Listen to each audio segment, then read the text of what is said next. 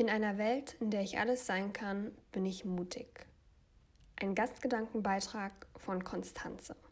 Eingelesen von Nora. Als Kind habe ich Geschichten geliebt. Mit meinem Bruder zusammen habe ich Szenarien aus selbst kreierten Geschichten nachgespielt, die immer eins gemeinsam hatten. Sie handelten von Abenteuern, Mut, von einem Mädchen, das mutiger war als alle anderen um sie herum so mutig, dass sie es immer wieder aufs Neue schaffte, die ganze Menschheit zu retten. Dieses Mädchen wollte ich sein. Kann man auch mutig sein, ohne zu wissen, wie man mit Pfeil und Bogen umgeht oder gegen Drachen kämpft? Meine Pubertät war geprägt von Zurückzug, Flucht in Traumwelten und Introspektion. Die Zeit, in der man beginnt, sich seine Identität zu konstruieren, oft mit dem Baustein anderer, denn sie haben einem oft genug gesagt oder gezeigt, wer man ist. Ein Gefühl begleitete mich die ganzen Jahre lang, das Gefühl, mein früheres Ich mit meiner Entwicklung enttäuscht zu haben. Den ganzen Tag in seinem Zimmer rumhängen, ist das denn mutig?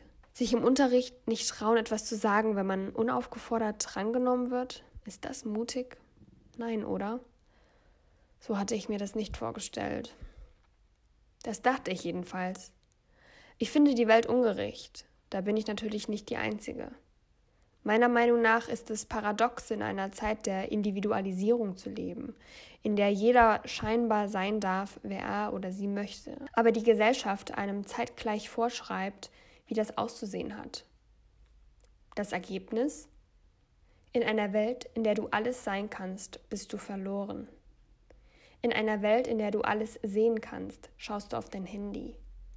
In einer Welt, in der dir alle zuhören, bleibst du stumm. In einer Welt, in der du frei bist, fühlst du dich gefangen. So ging es mir auch immer. Mittlerweile bin ich älter geworden. Ich lese keine Fantasy-Bücher mehr und treibe mich auch nicht mehr den ganzen Tag lang in Traumwelten herum, in denen ich mutig bin. Dafür habe ich selbst für mich herausgefunden, was Mut ist. Die Vorstellung, Mut habe immer etwas mit Waffen und hohen Klippen und verwunderten Körperteilen zu tun, ist mit der Zeit verblasst. Mut hat kein Kennzeichen und lässt sich auch nicht durch Symbole ausdrücken. Mut kann nur jeder in seiner eigenen Sprache sprechen und ich glaube, deshalb gibt es so viele Missverständnisse auf der Welt. Mut ist immer gekoppelt mit Aktivität. Man kann nichts können, weil man sich jahrelang nur im Theoretischen herumtreibt. Das war jahrelang mein Spezialgebiet. Um eine Prüfung zu meistern, muss man das Thema nicht nur verstanden haben, sondern auch Aufgaben dazu geübt haben. Das ist, glaube ich, fast das Wichtigste, das ich aus dem Mathe- und Physikunterricht mitgenommen habe. Und Mut kann die verschiedensten Formen annehmen.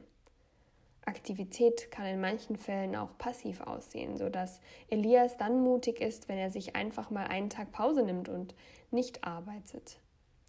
Hingegen ist Lisa mutig, wenn sie ein Referat vor der ganzen Klasse hält. Thomas wiederum ist mutig, wenn er nicht jede Sekunde die Corona-News aktualisiert. Und Jenny ist mutig, wenn sie auf der Beerdigung ihrer Oma ihren Tränen freien Lauf lässt. Heute bin ich mutig, indem ich mein Geschriebenes teile, obwohl ich nicht tausend Prozent zufrieden damit bin. Morgen kann das ganz anders aussehen. Das Wichtigste ist, glaube ich, den Mut vor sich selbst als solchen identifizieren zu können. Sich selber zuzugestehen, dass man mutig war, auch dann, wenn die ganze Welt einem etwas anderes beigebracht hat. Und so kann ich heute doch das Mädchen sein, das gegen das Böse kämpft und seine Ängste überwindet mutig ist. Dafür brauche ich kein Schwert, starke Arme oder flinke Füße. Im Gegenteil, manchmal zeigt sich mein Mut im Weinen. Ich habe nicht die ganze Menschheit gerettet, so wie meine Rolle das damals sogar des Öfteren getan hat. Dafür mich selbst. Und trotzdem gleichen sie und ich uns einander mehr, als ich vor ein paar Jahren noch dachte. In meinem Leben geht es immer noch um Mut. Ich will immer noch mutig sein. Das war nie anders. Nur musste ich erst einmal lernen, wie das speziell in meinem Leben, mit meiner Geschichte, mit meinen Konditionierungen und Ängsten überhaupt geht. Niemand hat mir gezeigt, wie das geht, aber ich glaube, genau das ist auch ein wichtiger Teil des Weges. Ein harter Weg, aber wie das harte Wege so an sich haben, bereiten sie einen auf Leichtigkeit vor. Letztendlich bleibt alles Teil des Lebens, nur in transformierter Form. Wenn ich auf die Kindversion von mir höre, mich ein bisschen von ihr leiten lasse und meine mit den Jahren erlernten Methoden und Fähigkeiten für ihre Pläne nutze, da bin ich erwachsener als die meisten Erwachsenen. Die Erwachsenen, die vergessen haben, wer sie als Kind waren.